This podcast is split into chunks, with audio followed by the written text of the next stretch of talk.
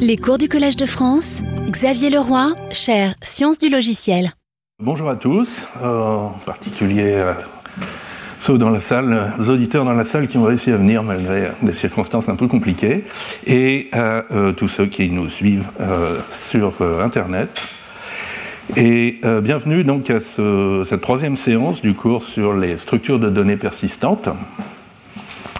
Et aujourd'hui, nous allons parler donc d'amortissement une technique pour concevoir et analyser des, structures de données efficaces, et euh, donc initialement développée dans le cadre de, structures de données éphémères, et qu'on a longtemps cru incompatible avec la persistance. Et, euh, et, on va voir comment on peut la réconcilier avec la persistance en utilisant de l'évaluation paresseuse, donc de l'évaluation euh, retardée à la demande. Euh, donc je vais commencer par un petit tutoriel sur l'amortissement en, algorithmique. Euh, l'idée, c'est euh, d'analyser non pas chaque opération sur la structure de données, dans son cas le pire, mais d'analyser des suites d'opérations. Donc rappelez-vous, le, au premier cours, on avait mis en avant cette vision d'un programme comme un ou plusieurs algorithmes abstraits que l'on complète par des structures de données efficaces adaptées par exemple l'algorithme du plus court chemin de Dijkstra que l'on complète par euh, une file de priorité euh, adaptée. Pardon. Et euh, il se trouve qu'un tel algorithme abstrait va exécuter plusieurs opérations de suite sur une même structure de données. Sur la file de priorité, l'algorithme va faire rentrer un certain nombre de choses, puis sortir un certain nombre de choses. Et donc l'important n'est pas que chaque opération soit très efficace, mais que la séquence des opérations prenne peu de temps. Par exemple, si vous avez n opérations qui prennent un temps log de n chacune, vous obtenez une complexité en temps total de n log n. Mais si vous avez n-1 opération en temps constant et une opération en temps linéaire, ben vous avez un temps total qui est linéaire et donc O de n, donc meilleur. Euh, alors on va illustrer ça avec notre exemple favori, euh, la pile représentée par un tableau. Euh, en premier cours, on avait simplifié un peu en prenant un tableau de taille fixe et en disant que ben, quand on déborde, on, fait une erreur et puis c'est tout. Ici, on va euh, euh, faire un tableau extensible, c'est-à-dire que quand la pile est pleine et que l'on veut empiler dessus, eh bien, on va réallouer une nouvelle pile qui va être deux fois plus grande que l'ancienne, et donc copier l'ancien tableau, l'ancienne pile dans la nouvelle, et euh, utiliser la nouvelle par la suite. Du coup, on a libéré de la place, on a fait de la place, et on peut euh, continuer à empiler. Alors, ce genre de, technique est bien connu, mais c'est toujours un peu effrayant parce qu'on est en train de multiplier par deux la taille à chaque fois, donc c'est une croissance exponentielle de la taille de la pile. On sait que ça se termine mal, généralement, les croissances exponentielles. Et, euh, pourtant, on va voir que c'est efficace en temps et en espace. Euh, et, pour ce faire, on va analyser non pas une opération push, mais une séquence d'opérations push. Donc, euh, supposons qu'on fasse n push de suite, parce que pop et top ne posent pas de problème dans cette implémentation. Donc, n push, où n est entre 2 puissance k-1 et 2 puissance k. Donc, on a fait euh, n écritures dans le tableau STK pour un temps total de n unités. Bon, il y, a une constante multiplicative ici, mais je vais prendre toutes les constantes égales à 1. Donc, euh, donc un temps euh, proportionnel à n. Et on a redimensionné le tableau qu'à moins une fois. Vous n'avez peut-être pas noté, mais on commence avec un tableau de taille 1, pour être vraiment très, très compact en mémoire. Et donc, on, a redimensionné de la taille 1 vers la taille 2, de la taille 2 vers la taille 3, 4, pardon, de la taille euh, de puissance k-1 à la taille de puissance k. Et ça, ça fait K-1 redimensionnement, si je ne m'abuse. Et chaque redimensionnement, de la taille P vers la taille de P, prend un temps proportionnel à P, puisqu'il faut allouer un nouveau bloc de taille de P, et puis copier P éléments de l'ancien vers le nouveau. Donc tout ça est proportionnel à P. Et donc, on a un temps total de redimensionnement qui est donc la somme de CP, donc la somme des deux puissances i, qui est de l'ordre de 2 puissance k moins 1. Et du coup, vos n push ont pris un temps de l'ordre de 2 puissance k-1 plus n. 2 puissance k-1, on peut le majorer par 2, n. Du coup, euh, euh, environ 3n. Et donc, le temps total de n push est linéaire en n. Tout se passe comme si euh, chaque push prenait un temps constant. Et c'est ça ce qu'on appelle le temps amorti constant. c'est que le temps pour n opérations est proportionnel à n. D'accord, est borné par k fois n pour une certaine constante k. Bon, alors, l'analyse qu'on a faite là, elle est un peu compliquée. Il y a des, sommes, de, des, séries de puissance de 2, etc., etc. On peut analyser plus simplement et plus localement. Donc, regardons ce qui se passe au moment du dernier redimensionnement. D'accord? On était une taille P sur 2 et on est passé à la taille P. Et du coup, on a, eu, on a libéré, euh, euh, enfin, ça laisse la pile à moitié vide ou à moitié pleine. Mais il reste donc P sur 2 en placement de pile libre. Et donc, elle ne va pas déborder avant euh, P sur 2 push. D'accord? Donc, le prochain entre l'actuel, le dernier redimensionnement et le prochain redimensionnement, il y a forcément P sur 2 push. Et, et donc, le surcoût, entre guillemets, de 2 qu'on a mis sur chaque push, d'accord, ici n plus 2n, ce surcoût de 2, c'est l'idée euh, des P sur 2 push permet euh, d'anticiper le coût P du prochain redimensionnement. Donc l'amortissement, c'est aussi euh, payer un peu plus en prévision d'une opération coûteuse ensuite. Et ça, ça se formalise par ce qu'on appelle la méthode du banquier, aussi appelée la méthode comptable, accounting method. Euh, si on raisonne un peu en termes financiers, euh, supposons que vous êtes euh, une entreprise, un artisan, vous pouvez pour une opération, vous facturer le coût réel de l'opération, plus, vous pouvez facturer plus que le coût réel d'une opération. Et la différence peut aller dans votre trésorerie, d'accord? Pour, économiser de l'argent pour plus tard. Ce qui fait que si un jour se présente une opération très coûteuse, le coût réel est très élevé, vous allez pouvoir prendre dans la trésorerie pour afficher un coût facturé raisonnable. Euh, alors bien sûr, la trésorerie doit toujours rester positive, Donc on ne peut pas commencer par une opération très coûteuse, parce qu'on n'a pas de trésorerie. Il faut faire des opérations pas trop coûteuses et un peu surfacturées pour se faire de la trésorerie, et ensuite pouvoir euh, absorber un coût dur, donc une opération très coûteuse. Alors en termes de temps d'exécution, donc ça devient que le temps amorti, le temps qu'on affiche euh, pour euh, chaque opération, doit être supérieur ou égal au temps réel, plus la variation des crédits temps. Euh, et là aussi, donc, ce, compte de, de, crédit de temps doit toujours rester positif.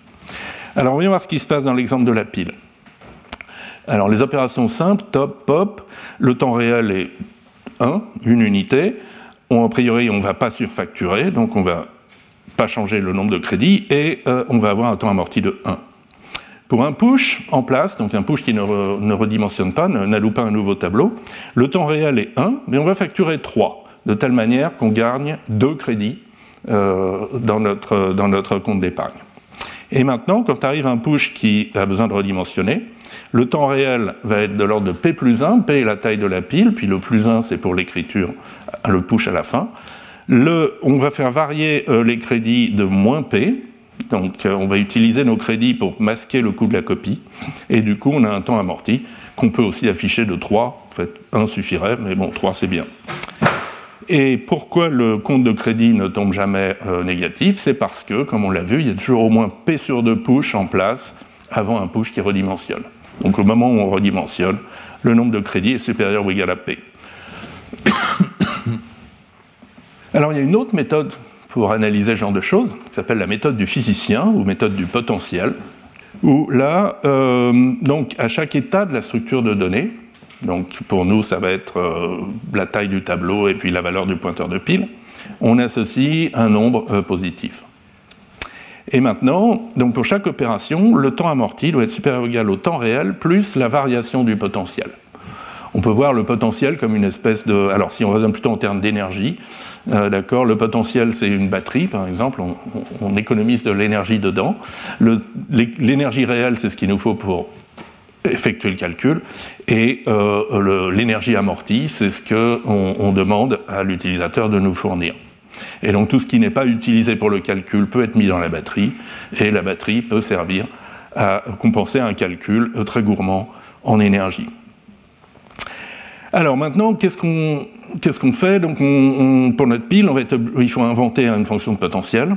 Et après euh, quelques réflexions, je vous propose euh, max de 2sp moins p et de 0. donc le max c'est pour que ça reste toujours positif.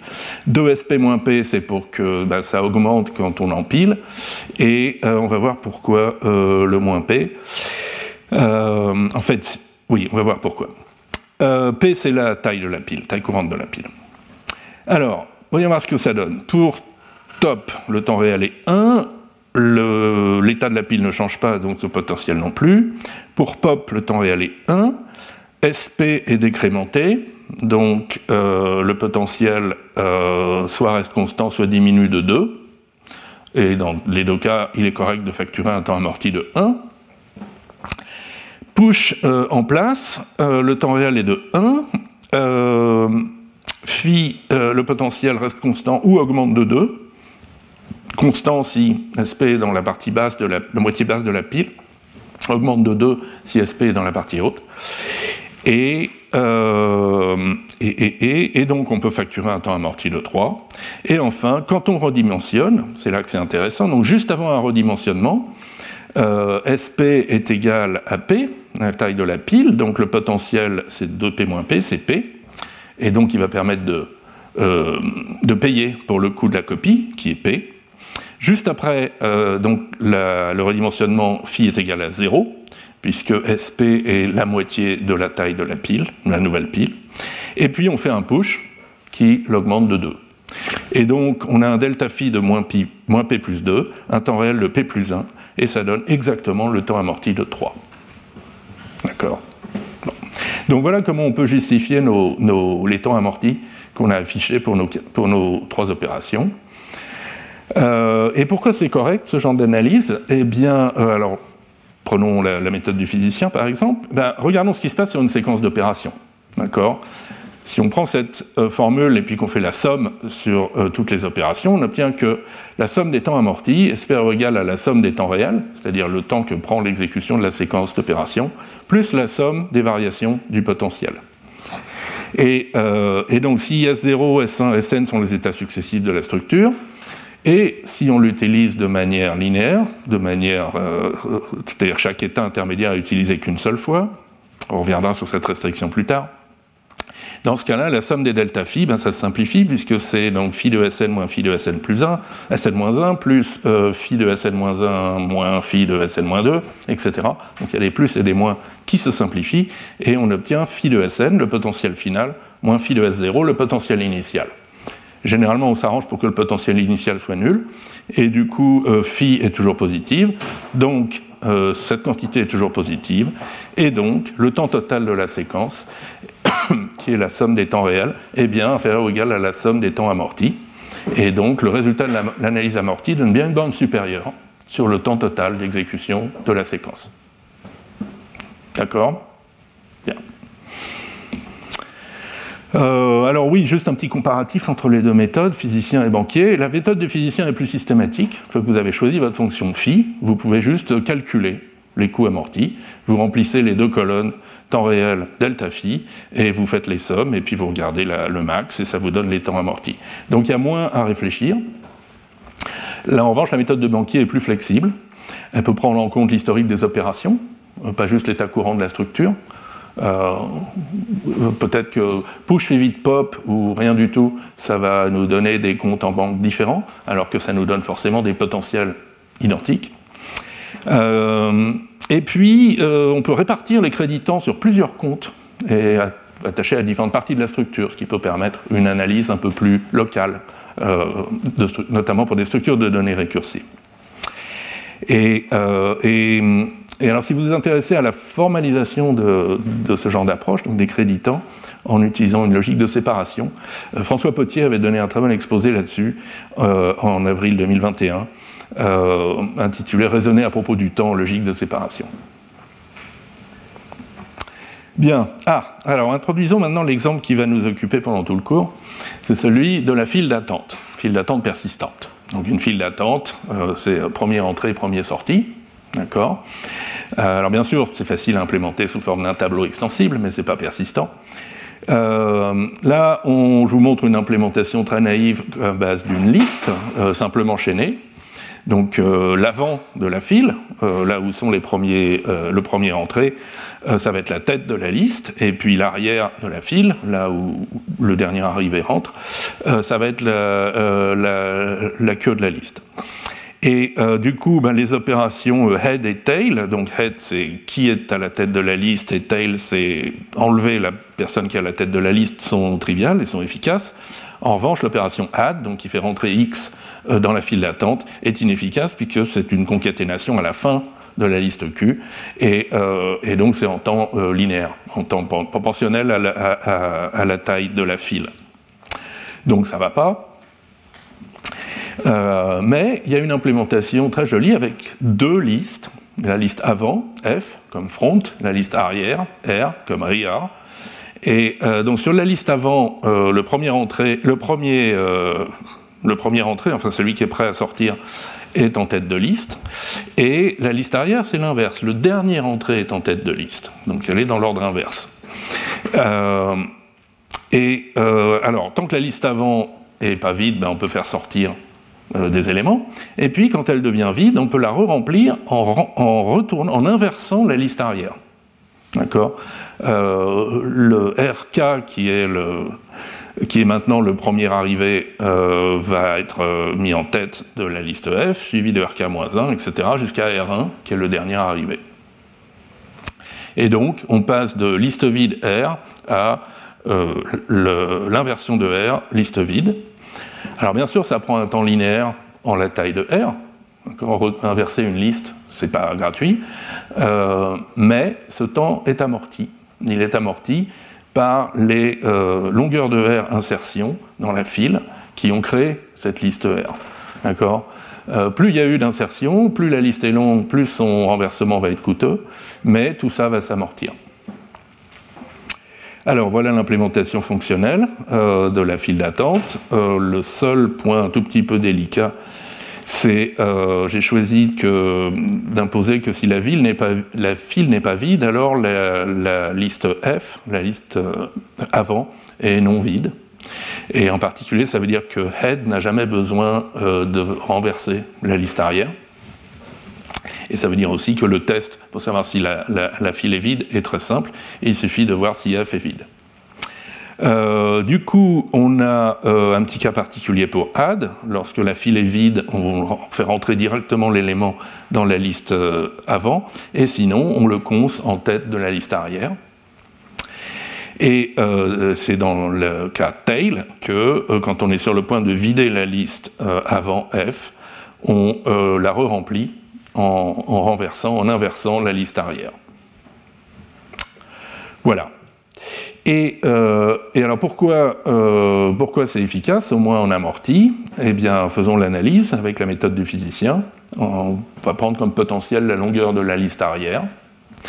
Et on voit donc quand on fait une opération add, c'est un const sur la liste arrière, temps réel de 1, mais la longueur de R augmente de 1, donc le potentiel augmente de 1. Et donc on va facturer 2 en temps amorti.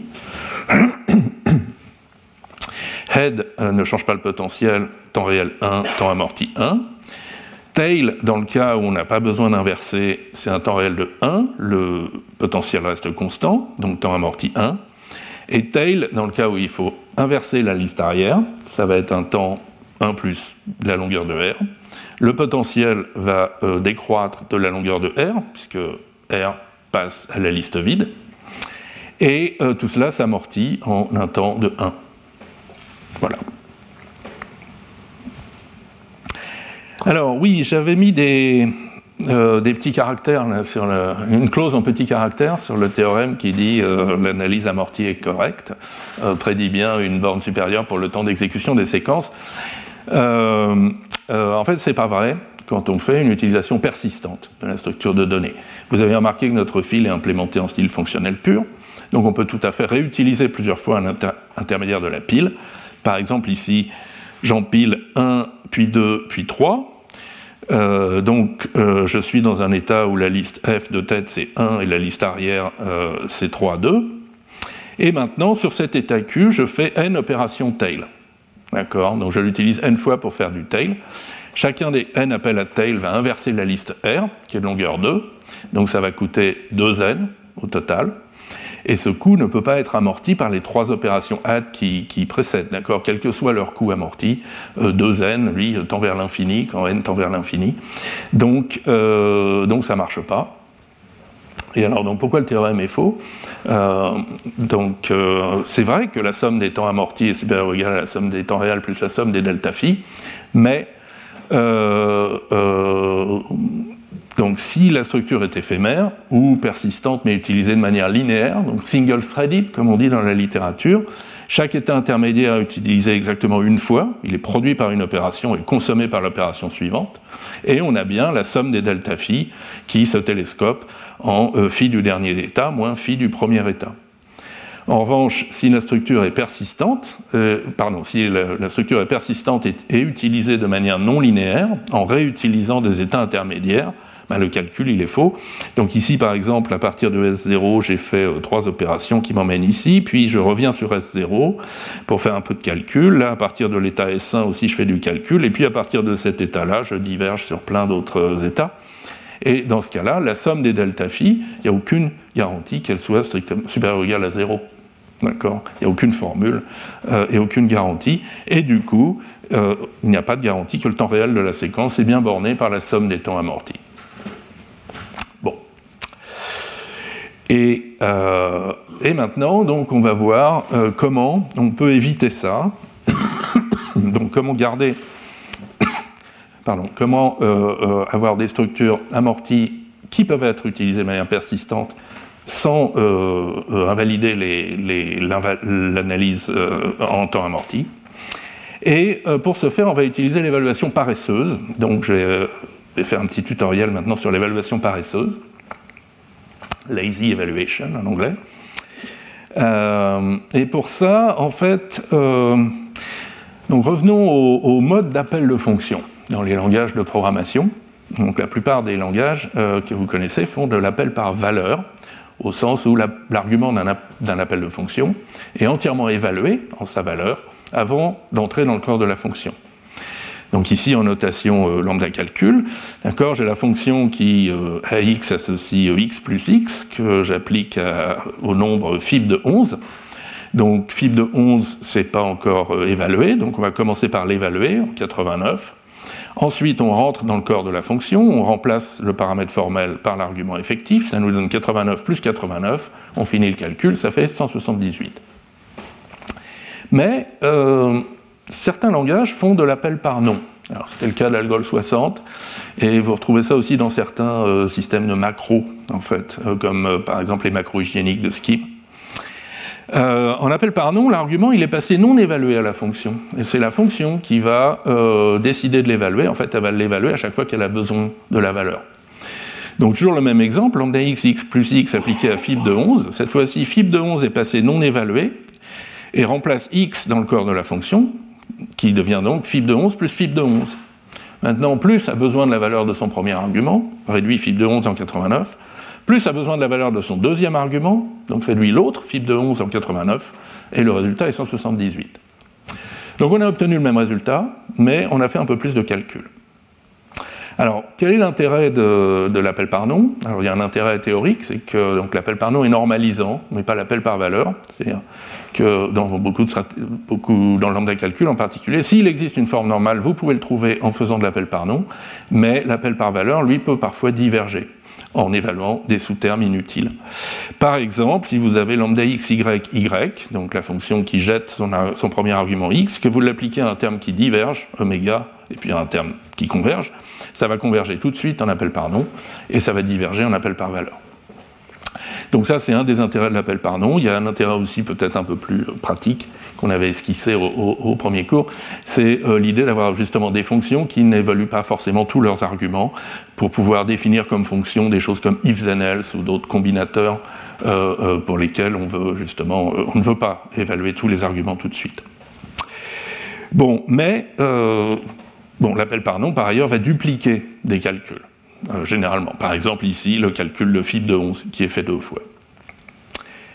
Donc, euh, l'appel par nécessité, euh, qui est à la base de l'évaluation paresseuse, donc l'appel par nécessité, c'est un peu le meilleur des deux mondes. C'est l'idée qu'on va passer l'argument non évalué à la fonction, qui va être évalué la première fois qu'on en a besoin, mais que sa valeur va être mémoisée, gardée en mémoire, ce qui fait que la deuxième fois ou la troisième fois qu'on a besoin de la valeur, on l'a déjà sous la main, il n'y a pas besoin de refaire le calcul. Donc, euh, bah, je, combine mes deux exemples du transparent précédent. Donc, lambda x, y, y plus y, appliqué à oméga, qui diverge, et à fibre de 11. Donc, on va passer oméga et fibre de 11 non évalués. Oméga disparaît. Fibre de 11 apparaît de part et d'autre du plus, mais d'une certaine manière avec un partage. Donc, on se souvient que c'est deux fois le même fibre de 11. Du coup, la quand plus a besoin de la valeur de son argument, premier argument, il est réduit en 89, et on se souvient que c'est 89. Du coup, le deuxième argument, quand plus a besoin du deuxième argument, il est clair que c'est aussi 89, il n'y a pas de recalcul à faire, et le résultat est 178.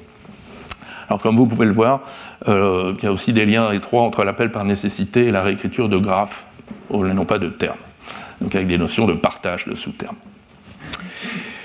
Euh, voilà. Et euh, donc, euh, l'appel par nécessité, c'est le mode par défaut dans des langages comme Haskell. Et en fait, Haskell va plus loin. Cette, évaluation paresseuse, cette évaluation à la demande des arguments d'une fonction, s'applique aussi aux constructeurs de données. Donc les constructeurs de données, comme le cons des listes, va aussi évaluer ses arguments que tant qu'il en a besoin. Et, du coup, ça permet de manipuler des structures de données potentiellement infini et évalué à la demande. On évalue un préfixe fini. Euh, par exemple, on peut définir donc la, liste infinie des nombres en disant que c'est un cons euh, successeur appliqué au nombre, à, la liste des nombres. Et ça, ça va s'évaluer à la demande en la liste 1, la liste 1, 2, la liste 1, 2, 3, 1, 2, 3, 4, 1, 2, 3, 4, 5, aussi loin que vous voulez. Évidemment, elle ne sera jamais évaluée en entier, puisqu'elle est infinie. Et ça n'empêche pas euh, de la passer dans une fonction comme filter, qui, euh, va garder que les nombres satisfaisant le prédicat isPrime, et donc vous obtenez ainsi la liste infinie des nombres premiers, évidemment, dont vous manipulez toujours que des préfixes finis. Bien, donc voilà l'idée de euh, l'évaluation paresseuse. Maintenant, euh, vous n'êtes pas obligé de faire du Haskell pour bénéficier d'évaluation paresseuse. Vous pouvez aussi euh, facilement implémenter l'évaluation paresseuse comme une bibliothèque, ou presque, dans un langage euh, en, appel par valeur, donc un langage avec évaluation stricte, pourvu qu'il ait quelques traits impératifs, comme des références mutables. C'est nécessaire pour implémenter la mémorisation, se rappeler du résultat du calcul. Donc voilà une implémentation en camel, c'est plus ou moins celle qui est dans la bibliothèque standard. Euh, donc on a un type alpha susp, des, calculs euh, des suspensions, donc des calculs euh, retardés qui vont renvoyer une valeur de type alpha, qui est défini comme une référence vers un alpha status. Et le alpha status, il y a deux états possibles, c'est soit to do, ou qui porte une fonction, unit flash alpha, qui va, quand on l'appelle, calculer faire le calcul et renvoyer la valeur, ou bien c'est done of alpha, donc qui porte la valeur obtenue précédemment. Et donc l'opération de base, c'est forcer une suspension et pour renvoyer sa valeur. Si euh, euh, donc le, contenu de la suspension c'est déjà done de v, alors on renvoie tout de suite la valeur v. Et si c'est to do de f, c'est-à-dire personne ne l'a encore évalué, alors on calcule la valeur v en appliquant f à l'unité. On met à jour la suspension qui maintenant est donne de V, donc on se souvient du résultat du calcul et on renvoie V. Euh, voilà, donc ça, ça implémente le, calcul à la demande et la mémorisation du résultat. Et maintenant, pour créer une telle suspension, pour une expression E, il faut écrire quelque chose comme ref de to do, de fun, unit, flèche E. Et bien sûr, ça, on ne peut pas l'encapsuler dans une fonction parce qu'elle serait en appel par valeur et elle évaluerait E tout de suite. En revanche, on peut en faire un petit sucre syntaxique, euh, donc rajouter ça comme construction dans le langage, euh, des expressions de la forme lazy e, et pendant qu'on y est, on va rajouter aussi des motifs, des patterns pour le filtrage de la forme lazy d'un motif. Donc qu'est-ce que ça fait lazy de E? Ben, Ça suspend l'évaluation de E, et donc c'est compilé essentiellement comme ref de to do de fun unit flash E. Et euh, qu'est-ce que ça fait lazy de pat à l'intérieur d'un motif Ça va forcer la suspension qui est en train d'être filtrée, et ça va filtrer sa valeur avec pat. Un peu comme si on faisait match de force de susp with euh. Voilà. Et euh, donc dans le livre de Kaseki, il y a des notations similaires en utilisant dollar Donc $E, c'est ce qui est noté euh, lazy E en camel, et que je noterai aussi lazy de E dans ce cours. Dollar de P chez Okasaki, c'est un filtrage donc avec un motif, donc lazy de P. Euh, pendant qu'on est aux notations, donc le type des suspensions, c'est alpha susp chez Okasaki, c'est alpha lazy pointé chez Camel, et je prendrai alpha susp parce que c'est plus court. Et de même, pour forcer simplement, j'écrirai force au lieu de lazy.force en, en, en camel. Voilà. Euh, alors, voyons un petit peu ces choses-là au travail. Voilà comment on va définir les listes paresseuses, donc euh, aussi appelées flux, streams. Donc un, alpha stream, euh, c'est une suspension, parce que le, calcul est retardé, c'est une suspension vers une cellule alpha. Et une cellule alpha, c'est soit nil, soit cons, d'une valeur de type alpha, et d'un alpha stream, qui est le reste de la liste. Donc vous voyez que chaque cellule de la liste est, suspendue, d'accord, va être évaluée uniquement à la demande. Par exemple, euh, voilà les fonctions head et tail pour projeter, euh, euh, extraire donc la tête et la queue de la liste.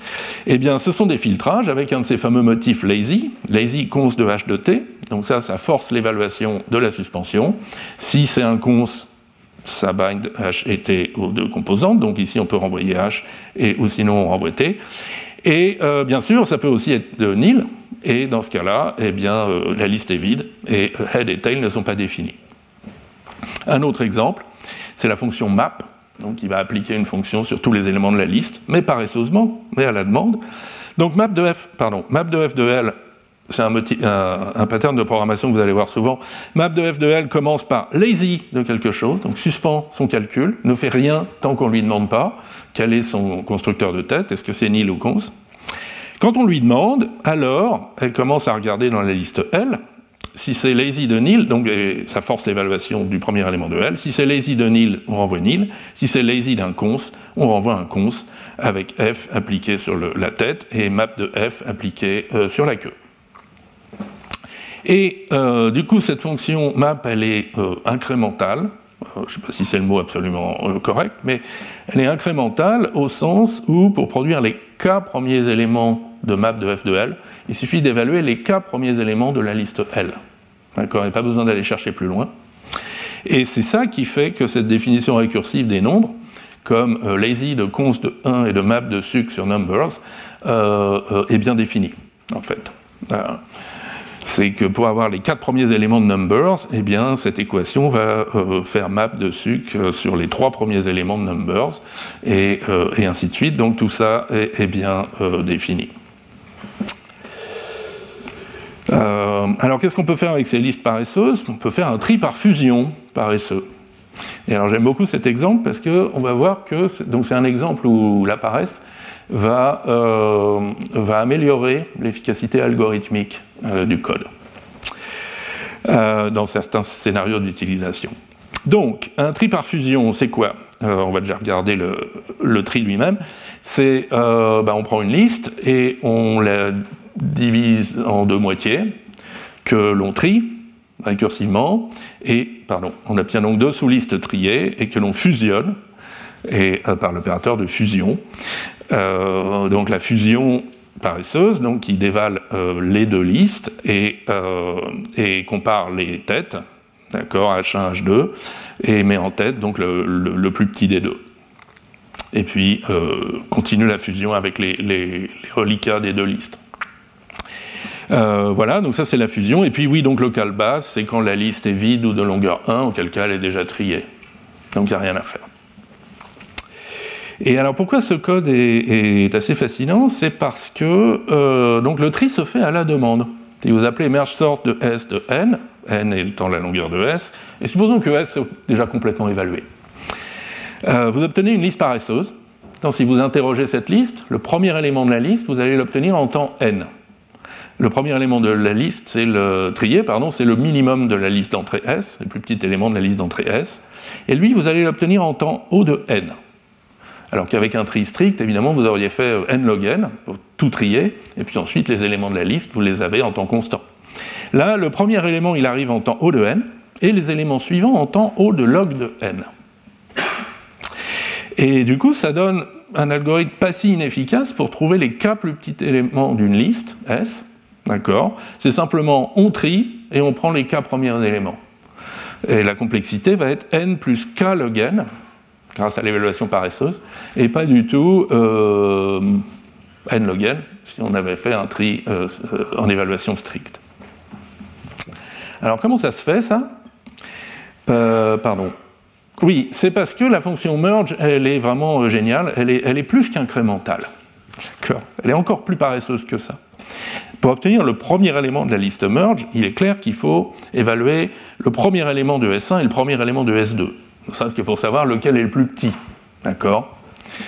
Mais quand on demande l'élément suivant, une des deux entrées a déjà été évaluée, enfin son, élément de tête a déjà été évalué, donc on l'obtient gratuitement, et l'autre entrée, celle en fait qui avait gagné au, tour précédent, euh, a besoin d'être évaluée à nouveau. Donc on, on fait une étape d'évaluation dans un des arguments, un des deux arguments de merge, et pas dans les deux. Et du coup, si on regarde, euh, si on regarde ce qu'a construit euh, la fonction merge sort, donc euh, la, passe de descente récursive, elle a fait construire un arbre d'opérateurs de, fusion, un arbre d'opérateurs merge. Là, j'ai fait un arbre parfait parce que j'ai une longueur de 8. Et donc, et, tous ces merges sont suspendus, sont, sont paresseux. D'accord? Donc, on n'a encore rien calculé de plus. Maintenant, si je demande le premier élément euh, de la liste résultante, donc le premier élément du merge du haut, ben, il va avoir besoin du premier élément de ces deux merges, qui eux-mêmes vont avoir besoin de leurs premiers éléments. Bref, on va euh, euh, calculer, activer tous les merges et faire une étape de calcul dans tous les merges. Donc, on a un premier résultat, mais qui, qui, a besoin d'évaluer les sept merges. Donc là, j'ai écrit les premiers éléments des listes qu'on a calculés, et les, les éléments suivants sont encore des calculs suspendus et des fusions suspendues. Maintenant, pour le deuxième résultat, euh, euh, donc par exemple, bah, ce merge-là, il va devoir interroger les deux listes qui sont là et là, mais celle qui est là a déjà son premier élément évalué, parce que 23 n'a pas été utilisé, donc c'est seulement celle-là qui va devoir calculer, et euh, en fait, la seule qui va calculer, c'est sur la branche qui mène à... Euh, oui, c'est peut-être le rouge devrait peut-être aller sur le 11 d'ailleurs. La, branche qui mène vers l'élément qui a gagné euh, au round précédent. Et donc, en trois merges seulement, on fait remonter l'élément 23 en deuxième position. Et puis ben, on continue pour le troisième élément. Du coup, il va falloir aller creuser du côté du 23, là, qu'on a déjà consommé et évaluer les merges correspondants, mais il n'y en a que trois, et on obtient le troisième élément, et ainsi de suite. Donc vous voyez, c'est de là que vient le log n pour les, éléments suivants. Le log n, c'est la, longueur d'une branche, puisqu'on évalue que sur le long d'une branche, pour chaque élément à partir du deuxième. Bien. Et euh, alors pour finir avec ces listes paresseuses, euh, euh, deux fonctions dont on va beaucoup se servir par la suite qui sont la concaténation et l'inversion sur la liste paresseuse. Alors la concaténation, elle est ici, donc on, déroule à la demande la liste S1, et puis quand on arrive à la fin, on, colle la liste S2. Et l'inversion, euh, en fait là j'ai même fait une version euh, qui part d'une liste stricte, parce que c'est comme ça qu'on va l'utiliser. Mais euh, que la liste soit stricte ou non, l'inversion c'est un peu différent parce qu'il faut de toute manière aller jusqu'au bout de la liste d'entrée pour trouver le premier élément euh, du résultat de la liste de sortie. Du coup, app est incrémental. En particulier, à chaque fois que vous appelez app pour obtenir un élément de plus, ça va évaluer un élément de plus de S1 ou un élément de plus de S2. Si chaque élément de S1 et S2 s'obtient en temps constant, chaque élément de app S1 S2 aussi. Mais rêve, elle, n'est pas incrémentale du tout. Le premier élément de rêve de L va s'obtenir en temps linéaire, O de la longueur de L, puisqu'il faut aller jusqu'au bout de L pour l'obtenir. Et après, les autres viendront en temps euh, constant. Et du coup, euh, eh bien, euh, ça va nous donner des idées pour concilier amortissement et persistance. donc maintenant, toujours inversion et concaténation de liste paresseuse. Maintenant, considérons la liste paresseuse app de S, rêve de L. Donc S est une liste paresseuse, L est une liste stricte, elles ont, la même longueur, on va simplifier, euh, N. Euh, donc il y a une étape qui va coûter cher là-dedans, c'est l'évaluation complète de rêve de L, qui se produit lorsqu'on accède au n plus unième élément de cette liste. Donc elle est de longueur 2n. Les n premiers éléments, c'est juste euh, aller chercher à la demande les éléments de S.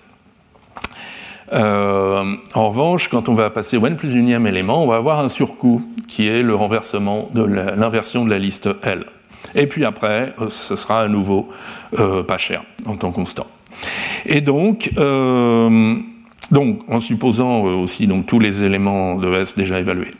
Et donc, pour évaluer complètement les i premiers éléments de cette liste, il faut un temps i, si on n'est que dans la première moitié, et puis n plus i, si on est dans la deuxième moitié, parce qu'on a eu ce surcoût avec, euh, pour calculer rêve. Mais dans les deux cas, le temps est inférieur ou égal à 2i. D'accord? Donc on pourrait donc dire que chaque élément de la liste euh, S rêve L s'évalue en un temps amorti constant de deux unités. Et euh, qui plus est, on a l'impression que ça fonctionne même en utilisation persistante. Donc supposons, on part de S de rêve de L, c'est Q0. Maintenant, on fait un certain nombre d'opérations tail euh, linéaires, et puis au bout de K opérations tail, on, fait une utilisation persistante euh, dans P branches différentes. Euh, donc l'idée, c'est que chacune des P branches, quand elle arrive ici au, au, au élément, elle va finir par évaluer rêve de L, ou n plus unième élément, pardon, après n tail, elle va finir par évaluer rêve de L. Mais euh, ce, calcul, il est partagé, d'accord, entre toutes les utilisations qu'on a ici. Et donc rêve de L est évalué une seule fois, ainsi d'ailleurs que les, n-k étapes de calcul du app restantes. Et du coup, euh, euh, le coût amorti de chaque tail reste constant. D'accord? Il est même. Euh, enfin, oui, il reste constant. Ce ne serait pas le cas si on avait fait de l'appel par nom. C'est-à-dire, rêve de L est retardé jusqu'à ce qu'on en ait besoin, mais pas mémoisé. À ce moment-là, chacun des P calculs ici aurait dû évaluer rêve de L et ça, euh, ça fait donc un, temps euh, total euh, dominé par un facteur Pn, alors qu'on n'a que de l'ordre de n plus p opération tail, et donc le coût amorti linéaire. Le coût amorti, il serait linéaire, il ne serait pas constant, il serait linéaire en p. donc là, grâce à la paresse, donc au partage du calcul, c'est pas grave d'utiliser plusieurs fois un état intermédiaire, ça change rien. Et euh, grâce au retard du calcul, au fait que le calcul de rêve de L va s'effectuer plus tard, après au moins euh, n étapes de n opérations tail, eh bien, il est amorti par euh, les, opérations tail précédentes. Donc on retrouve notre amortissement et on a l'impression que c'est compatible avec la paresse. Alors, appliquons ça à notre file d'attente. Et euh, donc on va faire la file d'attente du banquier, parce qu'on va l'analyser grâce à une méthode du banquier.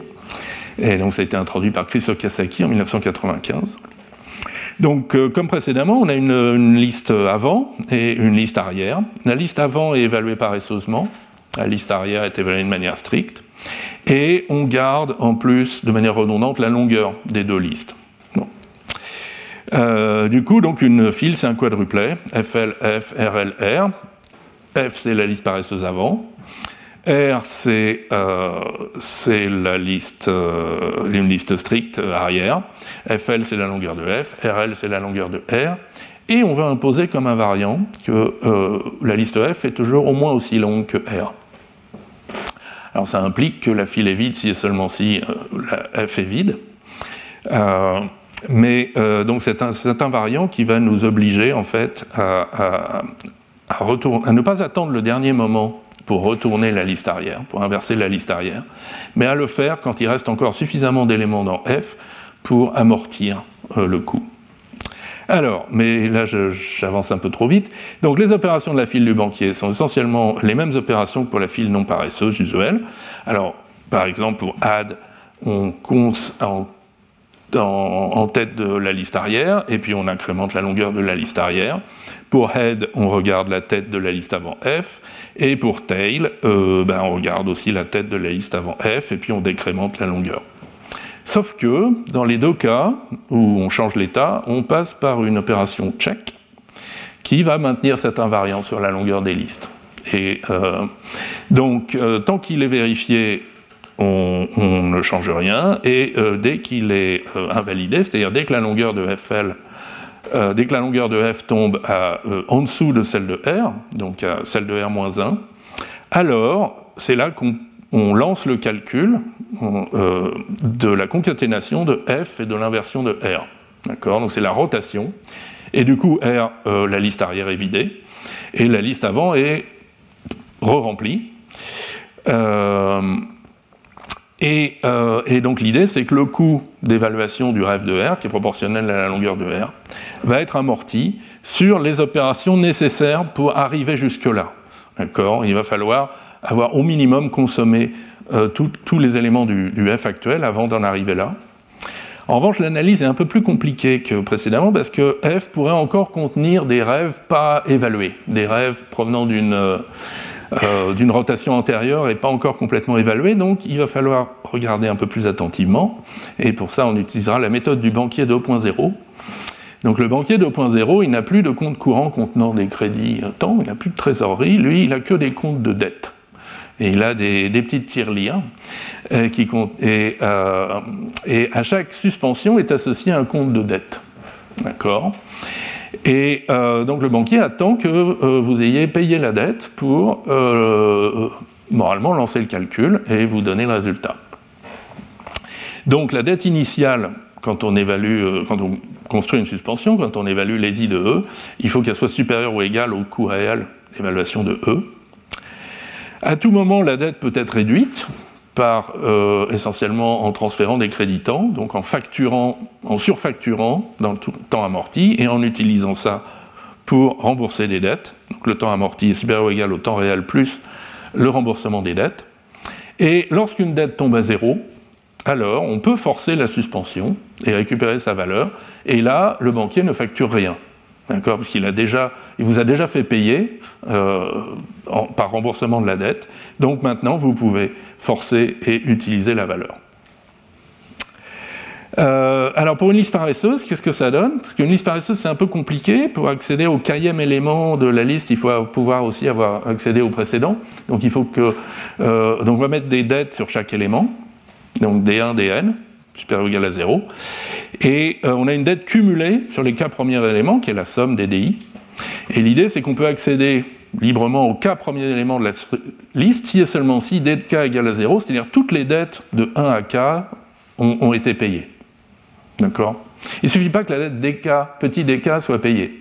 Parce qu'il euh, faut aussi avoir les autres pour pouvoir euh, accéder aux autres cellules de liste. Bien. Donc, euh, qu'est-ce qu'on peut faire avec ces dettes euh, Donc, on peut diminuer la dette d'un élément, DI, d'une quantité M. Et pour ça, il faudra facturer un coût amorti de M. Et on peut aussi, euh, et ça c'est plus subtil, pour un coût amorti nul, transférer une dette vers un élément plus à gauche. Donc ici, je diminue la dette du JM élément de M, mais j'incrémente la dette du IM élément de M. Et l'idée, c'est que bah, pour arriver au JM élément, il faut déjà avoir évalué le IM élément. Et que donc, euh, ici, il va falloir que je dépense plus pour euh, y arriver. Mais du coup, euh, bah, là, je, sais que j'aurai dépensé plus et donc je peux me permettre de dépenser moins. Bon, c'est un peu avec les mains. Mais euh, une manière plus technique de dire, c'est que ici, les dettes cumulées sont toujours supérieures ou égales aux dettes cumulées euh, qui sont ici. Et donc, quand la dette cumulée ici tombe à zéro, c'est que forcément, elle était déjà à zéro ici. Bon. Et on va voir euh, à quoi cette, cette opération de redistribution des dettes peut servir. Alors, comment est-ce qu'on va euh, analyser la file du banquier? Donc, euh, bon, la, liste arrière est stricte, donc euh, elle ne porte pas de dette. En revanche, la liste paresseuse F va porter la dette 0 pour le premier élément, ce qui permet d'y accéder gratuitement à tout instant, notamment la fonction head peut toujours y accéder. Elle va porter des dettes 0 pour les R, longueur de R, dernier, dernier élément, donc R étant la liste arrière, et les autres vont euh, porter euh, des dettes euh, égales à 2. Bon, voilà pourquoi 2. Et du coup, qu'est-ce qui se passe quand on a une rotation? Dans, dans check donc ça se produit quand f, la longueur de f c'est m, la longueur de r c'est m plus 1. Du coup, a cette partie-là avec des dettes à 2 n'existe pas, et de longueur 0. Et du coup, donc toutes les dettes ont été entièrement payées sur f. Donc on peut y accéder euh, gratuitement. Maintenant, on forme cette liste app f r avec la dette de 1 pour chacun des m cons produits par app puisque ça, prend un coût unitaire pour faire les, euh, cons.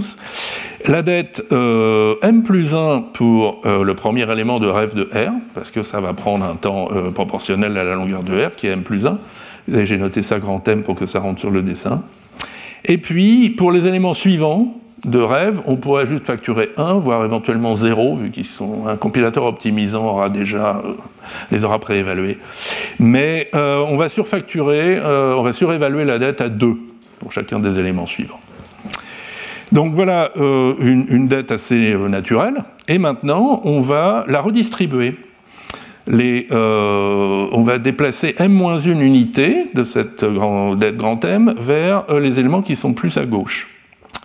Du coup, on se retrouve avec 1, 2, 2, 2, 2, 2, 2, 2, 2, 2, 2, 2, 2, 2, 2. Et puis on va payer 1 pour débloquer la cellule en tête de liste, puisqu'il faut qu'elle soit à 0. Et donc au total, on a fait un temps réel de 1 et on a payé euh, un créditant. Et tout le reste est sous forme de dette, donc à l'intérieur de la liste F. Euh, donc pour tail, euh, bon, si check fait une rotation, on a déjà vu, et si check ne fait pas de rotation, rappelez-vous, on supprime le premier élément de la liste F. Donc euh, le deuxième élément doit avoir son coût passé à 0. Pour ça, on va payer 2, et, et l'invariant est maintenu. Donc on a un temps réel de check et tel qui est constant, on a un remboursement au plus de 2, donc ça fait un temps amorti constant. Et pour add, alors là c'est plus subtil, pour add c'est la liste R qui incrémente, qui, grossit d'un élément. Du coup, euh, la dernière dette qui était à 2 doit passer à 0. Et donc, il faut qu'on la paye là aussi. Euh, et éventuellement, on a aussi à, faire une rotation. Donc, on va payer un maximum de 3 en remboursement. Et euh, le temps réel de check et de add est constant. Donc, on a un temps amorti constant. Donc on a une structure en temps amorti constant et euh, qui est compatible avec l'utilisation persistante. Magnifique. Alors oui, je voulais revenir un peu sur le tableau comparatif des banquiers, donc la différence entre la banque classique et la banque d'amortissement. donc le banquier classique, il tient à jour une trésorerie et il raisonne en termes de crédit de temps. Le banquier d'amortissement, il tient à jour des dettes et il raisonne en termes de débit. Et le banquier classique, il amortit le coût d'une opération coûteuse sur euh, des opérations passées qui ont généré de la trésorerie. Le banquier d'amortissement, lui, il amortit le coût d'une opération coûteuse future sur les opérations futures qui vont avoir lieu avant cette opération coûteuse future. Donc il est complètement projeté dans le futur, d'accord euh, Et du coup, euh, ils n'ont pas du tout la même attitude vis-à-vis de la duplication euh, qui se produit lorsqu'on utilise les choses de manière non linéaire. une trésorerie, ça ne peut pas se dupliquer. D'accord si j'ai un compte avec 2 euros dessus, je ne peux pas dire que j'ai deux comptes avec 2 euros parce que le banquier, il aurait perdu de l'argent. En revanche, les dettes résiduelles sont parfaitement duplicables. D'accord Si il me reste 2 euros avant d'obtenir euh, la valeur de, Fibonacci de 100, euh, et puis que je duplique cette dette, d'accord, ben, le banquier il dit d'accord, vous me paierez 2 euros et je vous donnerai la valeur de FIB de 100, et puis vous me paierez 2 euros en plus et je vous donnerai la même valeur que j'ai déjà calculée, mais pour le banquier c'est correct, d'accord? C'est une surévaluation de ses propres coûts, c'est pas une sous-évaluation. Et du coup, le banquier classique ne s'intéresse qu'aux utilisations linéaires, des structures de données. Et le banquier d'amortissement, lui, euh, euh, sait aussi gérer les utilisations persistantes. Voilà. Alors de la même manière qu'on a un banquier 2.0, on a un physicien 2.0 aussi, euh, pour faire des analyses à base de potentiel, plus ou moins. Euh, donc c'est une simplification de la méthode du banquier de zéro, qui est particulièrement adaptée au cas où on a une seule suspension dans toute la structure persistante. Parce que, euh, donc là, le physicien 2.0 remplace la fonction de potentiel, phi, par une espèce d'antipotentiel, psi, euh, qui est une fonction de l'état de la structure, qui doit toujours être positive, et qui est un majorant de l'ensemble des dettes des suspensions qui sont encore dans la structure. Et donc l'idée, c'est dès que psi tombe à zéro, on va pouvoir accéder à toutes les euh, suspensions, gratuitement. Et maintenant, alors comment il varie notre potentiel? Eh bien, euh, euh, donc il y a des cas où on paye des dettes, et auquel cas psi va diminuer, et donc delta psi va être négatif, mais il faut facturer ça sur le temps amorti, d'où le moins delta psi ici. Et puis il y a les cas où on crée des dettes par euh, construction de suspension, auquel cas euh, psi va moralement augmenter, delta psi va être négatif, mais du coup, il faut quand même prendre en compte le coût euh, de la dette, qui est donc le, coût pour calculer la suspension. Et pour ça, ici, on va mettre le temps strict et non pas le temps réel. Le temps strict, c'est le temps réel plus le temps d'évaluation des suspensions crée. En fait, c'est le temps si on était en évaluation stricte. Si lazy évaluait immédiatement et si force ne faisait rien. Euh, et, on peut dire que c'est un artifice comptable, mais d'un autre côté, c'est souvent plus facile de raisonner sur le temps strict que, euh, de, faire la, part des choses entre ce qui est suspendu et ce qui ne l'est pas. Et voyons ce que ça donne sur la file d'attente du physicien. Donc ça, c'est Chris Okasaki également. Euh, donc c'est une file d'attente où il n'y a qu'une seule suspension. Donc la liste avant, maintenant, c'est pas une alpha stream, c'est pas une liste paresseuse, c'est une alpha liste susp, c'est une liste stricte qui est suspendue, dont l'évaluation est suspendue. La liste arrière, c'est toujours une liste stricte. Et du coup, comme on veut quand même pouvoir accéder à la tête de cette liste sans tout évaluer, sans forcer son évaluation complète, eh bien, on garde une, une liste de sortie W, qui est un préfixe déjà évalué de la liste avant. Du coup, on va faire sortir les gens par euh, la liste W, mais encore une fois, les cas premières valeurs sont en fait égales aux valeurs qui sont euh, dans la liste suspendue. Alors, on a le même invariant que la liste avant doit toujours être plus longue que la liste arrière, et le fait que la liste euh, de sortie doit être non vide, sauf si la file est vide. Du coup, qu'est-ce qu'on fait avec cette file? Ben, Un peu la même chose qu'avec la file du banquier. add ajoute à la liste arrière et puis fait un check qui va restaurer des invariants. Head regarde la liste de sortie, tail regarde la liste de sortie, et quand tail enlève un élément de la liste de sortie, elle enlève aussi un élément de la liste F, mais elle le fait de manière paresseuse. C'est-à-dire que paresseusement, elle demande plus tard à euh, forcer F et à extraire euh, la, queue. Euh, et du coup, que fait check? Ben, il y a deux normalisations. En fait, la première qui garantit que le préfixe W n'est pas vide, sauf si la file est vide. Et donc, si W tombe à vide, alors eh bien, on force la liste avant et on l'installe comme euh, liste de sortie. Et la seconde normalisation, c'est celle qui maintient l'invariant longueur de f plus grand que longueur de r, et, euh, qui du coup euh, prévoit d'inverser la liste arrière suffisamment longtemps en avance, exactement comme pour la file du banquier. Et donc, euh, voilà comment ça se présente. Donc, s'il faut euh, faire la rotation, on force l'évaluation de la liste avant. On va calculer donc f concaténé avec f de r, mais on va retarder le calcul jusqu'à ce qu'on en ait besoin. D'accord? Euh, Et puis, on va installer f' comme nouvelle liste de sortie. Donc, c'est un peu subtil. Ici, d'une certaine manière, on paye le coût complet de la précédente rotation D'accord Et on met en place la nouvelle rotation, mais euh, retardée par le lazy. Bon, et alors pourquoi ça marche tout ça? Eh bien, on peut faire une analyse amortie avec un antipotentiel, qui est alors lui aussi un peu tiré du chapeau, c'est le plus petit de deux fois la longueur de sortie et de la différence des longueurs de f et de r. Alors comment est-ce qu'on peut comprendre ce truc? Ben, C'est que par exemple, il a une bonne propriété, c'est que psi est égal à 0 dans les deux cas on a besoin de forcer une suspension. Ça tombe bien parce que c'est obligatoire. Le premier cas, c'est dans check W, quand W est de longueur nulle, auquel cas le force, euh, on a le droit de faire le force. Et euh, le coût strict est 1, puisqu'en strict, euh, force ne coûte rien. On fait comme si ça avait déjà été évalué. Et delta psi, psi qui était à 0 euh, remonte à une valeur supérieure ou égale à 0, donc le coût amorti peut être de 1. Maintenant, pour l'autre cas où psi est à 0, donc c'est la rotation dans check, on peut forcer f. Le coût strict du forçage de f, c'est 1, plus le coût strict de cette suspension, donc de calculer f' append list.rf de r, qui est 2m plus 1, vu les longueurs euh, m et 2m des nœuds list. Le potentiel passe de 0 à euh, min de 2m, 2m plus 1, c'est-à-dire 2m. Et euh, donc le coût amorti, c'est le coût strict, 1 plus 2m plus 1, moins la variation de l'antipotentiel, 2m, et c'est donc 2. Et c'est donc constant. Voilà. Et puis après, ben, on finit l'analyse avec add et tail. Et euh, je ne vais pas vous, faire tous les détails, mais donc pour add, la longueur de R augmente de 1, le potentiel soit décroît de 1, soit ne change pas, le coût strict est constant, le coût amorti est donc constant.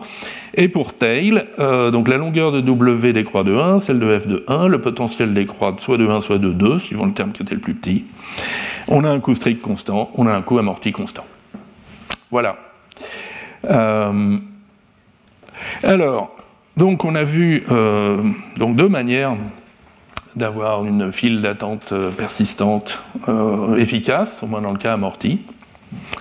Et maintenant, pour finir le cours, on va voir comment, euh, en fait, on peut éliminer l'amortissement, c'est-à-dire revenir vers une file qui a de bonnes performances dans le cas le pire. Et alors, pourquoi c'est utile? Ben, Il y a certaines applications dites temps réel, où il faut absolument borner le temps que prend chaque opération. Alors il y a les systèmes dits temps réel stricts, comme les contrôles commandes, euh, allumage électronique de voitures, euh, commande électronique de vol d'avion, asservissement, contrôle de robots, etc. Où euh, là il faut vraiment répondre dans un intervalle de temps fixé à l'avance. Si on rate la deadline, on ne sait pas trop ce qui se passe, la modélisation mathématique n'est plus correcte, on ne sait pas ce qui se passe. Et puis il y a les temps réels, systèmes temps réel souples, comme on dit, soft real time, où on peut tolérer de temps en temps un, débordement du temps de calcul, mais ce n'est pas agréable pour l'utilisateur. Par exemple, des traitements audio, où ça va faire un petit, un petit craquement dans l'oreille. Ou bien euh, la synthèse d'images, où ça va faire euh, de vidéo, où ça va faire un glitch, euh, par exemple dans les jeux vidéo, ou les interfaces utilisateurs. Et par exemple, si vous avez une interface utilisateur dans laquelle 100 d'opérations, rafraîchissement, redimensionnement, etc., prennent 20 millisecondes chacune, eh ben, elle va être plus agréable à utiliser qu'une interface où 99 opérations prennent une milliseconde et une opération bloque pendant une seconde. D'accord? Le blocage, vous allez le percevoir. Euh, alors que la deuxième termine plus vite que la première. La deuxième, elle prend à peine plus d'une seconde et la première, elle prend deux secondes entières pour faire ses tâches. Bon, donc, euh, l'amortissement, c'est pas toujours euh, souhaitable. D'un autre côté, euh, il y a quand même plein de, structures de données intéressantes qui sont de type amorti. Et donc, on peut se demander y a, euh, euh, si on ne pourrait pas les transformer de manière systématique, donc transformer de manière systématique une structure de données efficace amortie en structure efficace temps réel. Et la technique en question, ça s'appelle l'ordonnancement, donc le scheduling en anglais. Et euh, l'idée, c'est donc au lieu de retarder une opération coûteuse, par exemple en temps linéaire, n, euh, après euh, n opérations bon marché en temps constant, on va d'abord incrémentaliser l'opération coûteuse pour qu'elle puisse s'effectuer en n petites étapes, chacune en temps constant. Et puis, on va ordonnancer une petite étape de l'opération coûteuse à chacune des n opérations bon marché. Du coup, euh, chaque opération bon marché va être deux fois plus coûteuse, par exemple, mais, euh, euh, l'opération coûteuse, elle, ne sera plus coûteuse, enfin, elle sera également en temps constant. Donc on a nos opérations qui sont toutes en temps constant dans le cas le pire, et non plus seulement en temps constant amorti. Alors comment on peut faire ça? justement, la, paresse, en fait, peut nous aider aussi à faire ça. Donc, regardons comment est-ce qu'on peut incrémentaliser la concaténation et l'inversion de liste, qui est l'opération centrale pour nos, nos files d'attente. Donc, comment calculer app de f et de ref de r de manière incrémentale? C'est pas complètement évident. Alors on va généraliser un peu le problème. On va demander à calculer incrémentalement la fonction à trois arguments rotate, rotate de f, de r et de a, qui est définie comme la concaténation de f, de l'inversion de r et du suffixe a. Et par ailleurs, on, se restreint au cas où R a exactement un élément de plus que F, parce que c'est le seul cas qu'on utilise dans nos fils. Ben, du coup, euh, ben, on, regarde un peu les, on calcule un petit peu par cas. Donc si F c'est la liste vide, R c'est forcément une liste à un élément. Du coup, euh, le calcul est trivial, c'est faire R1 cons A, d'accord, et ça se fait en temps constant. Maintenant, si f est non vide, si c'est f1 cons fs, alors r est forcément non vide aussi puisqu'elle est plus longue, donc c'est r1 cons rs. Et si on déroule un peu le calcul, on voit que ici le f1 sort du app en temps constant, et que euh, app de rêve de R1 RS c'est la même, et A c'est la même chose que app de rêve de RS et de R1 cons A. D'accord? Euh, et, donc, on se retrouve avec F1 cons rotate de FSRS R1 cons A. Et, donc, cette égalité, donc, elle fait sortir d'une certaine manière un élément en tête et un élément à l'arrière. Et elle peut se faire en temps constant. D'accord? Pour passer de ça, si vous évaluez paresseusement cette liste, vous passez de ça à ça en obtenant le premier élément de la liste en un temps constant, euh, en supposant les listes elles-mêmes complètement évaluées. Et du coup, euh, chaque élément peut être produit en temps O de 1. Mais, euh, encore une fois, en supposant que tous les f euh, ont été déjà évalués, et, donc si on se contente de, laisser tail déclencher les calculs des éléments de f rêve r, c'est-à-dire de rotate f r nil, ben en fait euh, ça ne va pas être le cas et on peut montrer qu'il y a des chaînes de dépendance qui sont de longueur log n au plus. Donc euh, on n'a pas tout à fait notre temps euh, le pire constant, on a un temps le pire en log n. En revanche, si on se souvient un peu de l'analyse amortie de la file du banquier, on se souvient qu'il avait fallu rembourser des dettes non seulement dans l'opération tail, mais aussi dans l'opération add. D'où l'idée de faire un petit peu de calcul, non pas à chaque tail, mais aussi à chaque add. Alors comment on fait ça euh, On a une liste paresseuse, et maintenant on veut de temps en temps dire calcule-moi le prochain élément. J'ai un peu de temps qui me reste, calcule-moi le prochain élément. Eh bien c'est facile, on considère des paires FS, S c'est le schedule, qui est initialement F, donc il partage complètement avec la liste F. Et euh, quand on veut faire une étape de calcul, ben, qu'est-ce qu'on fait? On force euh, F, on force S, pardon, donc qui va au début forcer le premier élément de F, et puis on renvoie la queue de S comme prochain schedule. On n'a pas touché à la liste F, donc F est inchangé. En revanche, la prochaine fois qu'on fera exec, maintenant c'est le deuxième élément de F qui va être forcé, puis le troisième, puis le quatrième, etc. Et donc on a bien ordonnancé le calcul des éléments de F. Chaque fois qu'on appelle exec, on a calculé un élément de plus et on ne change rien à la valeur de la liste F. Et du coup, ben, ça nous donne la file temps réel de Chris Okasaki, 1995. Euh, donc euh, toujours une liste avant F, paresseuse, une liste arrière R stricte, et un schedule, qui est une liste paresseuse, qui est un suffixe de la liste avant, qui sont en fait les éléments non évalués, non encore évalués dans la liste avant. Et on a ce très joli invariant que la longueur du schedule, c'est euh, la longueur de la liste F moins la longueur de la liste arrière. C'est-à-dire que pour les, listes arrière et de longueur K, les K premiers éléments de la liste avant sont déjà évalués. Et comment est-ce qu'on. Et d'ailleurs, ça suffit à garantir que la liste avant est toujours au moins aussi longue que la liste arrière. Et alors, euh, comment est-ce qu'on va scheduler tout ça? Euh, Donc maintenant, on schedule sur l'état de, la liste, l'état de la file, FRS. Et en fait, on va appeler cette fonction exec euh, toujours dans un cas où l'invariant est légèrement violé, c'est-à-dire c'est la longueur de f plus 1, qui est la somme de r plus s. Et donc on voit bien qu'on va pouvoir le rétablir, par exemple en faisant une étape du schedule. Donc c'est le premier cas ici. Si le schedule est non vide, on le force et on, prend euh, la queue du schedule. Donc on a évalué un élément de plus dans f et raccourci s de 1. En revanche, si le schedule est vide, eh bien, c'est qu'il euh, est temps de scheduler, d'ordonnancer une nouvelle rotation. Et donc, on forme la liste paresseuse rotate FR lazy de Nil, qui va être notre nouvelle liste de, de têtes, mais aussi notre nouveau schedule. Et rotate, donc, bah, ça applique les équations qu'on a vues, d'accord? Et, euh, et, ça fait une étape euh, de calcul euh, à chaque fois. Et ça produit donc un élément cons en tête.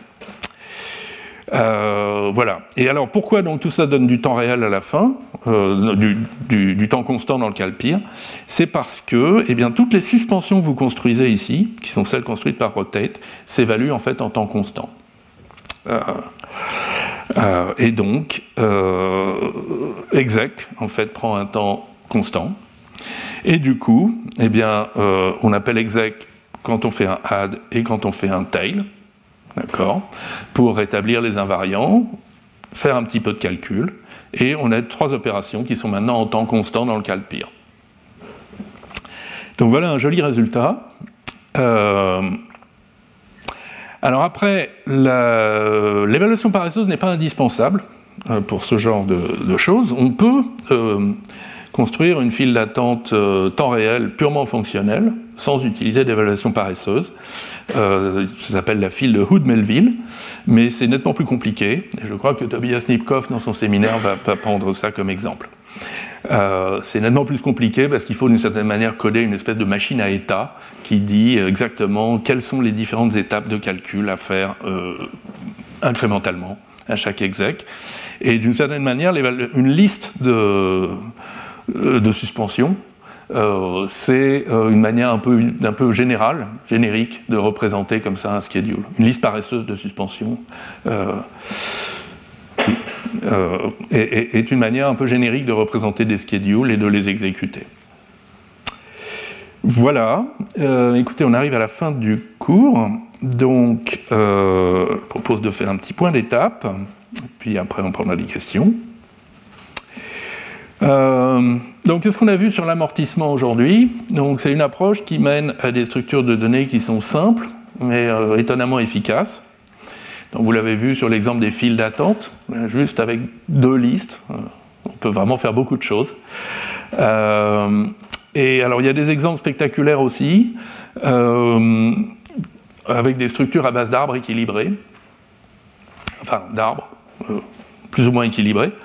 Donc euh, on avait vu au, deuxième cours, par exemple, des arbres binaires de recherche euh, avec des critères stricts d'équilibrage, les arbres AVL par exemple, ou les arbres rouge-noir, qui garantissent que l'arbre est toujours équilibré, et euh, donc que toutes les opérations sont en temps log n dans le cas le pire.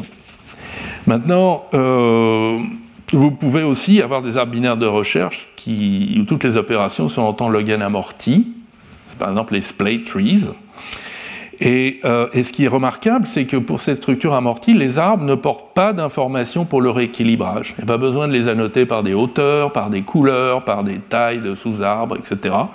C'est vraiment un arbre binaire tout bête. Et euh, simplement, chaque opération tente de réduire localement le déséquilibre. Chaque opération euh, peut voir par exemple que bah là je, suis allé deux fois à gauche, donc peut-être mon arbre il penche un peu trop à gauche, donc je vais faire une petite rotation.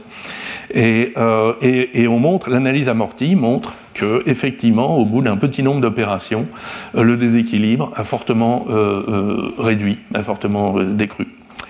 Bon, et alors même chose par exemple pour l'état, donc pour les, les files d'attente avec priorité, où il y a des structures comme les leftist heaps qui euh, vous donnent des euh, opérations hologènes dans le cas le pire, mais il faut annoter euh, les arbres par des espèces de hauteur.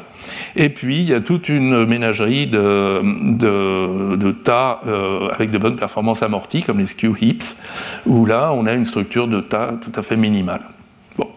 Euh, je crois qu'on parlera un petit peu de splay trees et un petit peu de tas euh, dans les deux prochains cours, mais je ne euh, peux pas encore vous dire exactement lesquels. Bref, donc voilà. Donc l'amortissement qui permet d'obtenir de bonnes performances avec des structures peut-être plus simples euh, ou plus petites en mémoire que celles qui donnent des garanties dans le cas le pire. Maintenant sur l'évaluation paresseuse, donc on a vu que c'est un mécanisme vraiment utile. il y a trois aspects. Il y en a un qui est de retarder des calculs coûteux jusqu'à ce qu'ils aient été amortis par suffisamment d'opérations futures. Le deuxième, c'est de partager le résultat du calcul coûteux, qui évite donc de le dupliquer en cas d'utilisation persistante, en cas d'utilisation non linéaire. Et la troisième utilisation, c'est pour ordonnancer une suite d'étapes de calcul. Alors bien sûr, on peut, toujours se demander, euh, est-ce que ces implémentations à base d'évaluation paresseuse sont encore purement fonctionnelles? Ou déjà un petit peu impératives Parce que ben, euh, vous avez bien vu l'implémentation en camel, il y a une référence quelque part. Euh, et j'aurais envie de dire, c'est pas très important comme, comme, question. Ce qui est important, c'est que les raisonnements la correction fonctionnelle, mais même aussi l'analyse de complexité, sont plus faciles sur une implémentation paresseuse que sur une implémentation impérative en général, qui utiliserait des références et des tableaux mutables euh, euh, de manière euh, non contrôlée. Et en particulier, la correction fonctionnelle d'une implémentation paresseuse, c'est essentiellement le même argument que la correction fonctionnelle d'une implémentation stricte. D'accord et pour la complexité, on a vu qu'il fallait un peu adapter les méthodes euh, d'analyse amortie, il fallait passer du banquier au banquier 2.0, euh, mais ça reste quand même beaucoup plus simple que de raisonner sur des implémentations impératives en général. D'ailleurs, on en verra la semaine prochaine. Donc, des, structures de données euh, impératives, d'implémentation impérative, mais avec une interface purement, une interface persistante. Et vous verrez que c'est nettement plus compliqué. Voilà. donc, pour finir, euh, un peu de lecture. Donc le principal euh, support que j'ai utilisé pour faire ce cours aujourd'hui, c'est euh, le livre de Chris Okasaki, chapitres 5, 6 et 7. si vous vous intéressez à l'amortissement pour des structures éphémères, en fait l'article fondateur de Robert Tarjan est étonnamment lisible et il est très court. Et il annonce 20 ans de, recherche ensuite. Euh, mais c'est assez euh, incroyable à lire. Et donc ça date de 1985. Vous voyez que c'est une technique quand même assez récente. Et enfin, euh, donc si vous vous intéressez aux vérifications formelles, donc voilà un article récent qui vient d'être soumis par nos collègues, donc François Potier, Armel Guénéo, Lacroix Jourdan et Glenn Mevel, qui euh, vérifie formellement la file du banquier de Kasaki en logique de séparation avec créditant. Et, euh, et, je me suis pas mal inspiré de cet article pour les, invariants un peu bizarres que je vous ai sortis. Voilà.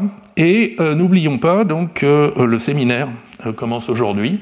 Euh, donc à 11h15, euh, après une petite pause, nous aurons euh, Tobias Nipkoff, qui va nous parler justement de vérification formelle de structures fonctionnelles, y compris des aspects de complexité. Voilà, mais je vous remercie. On va prendre des questions.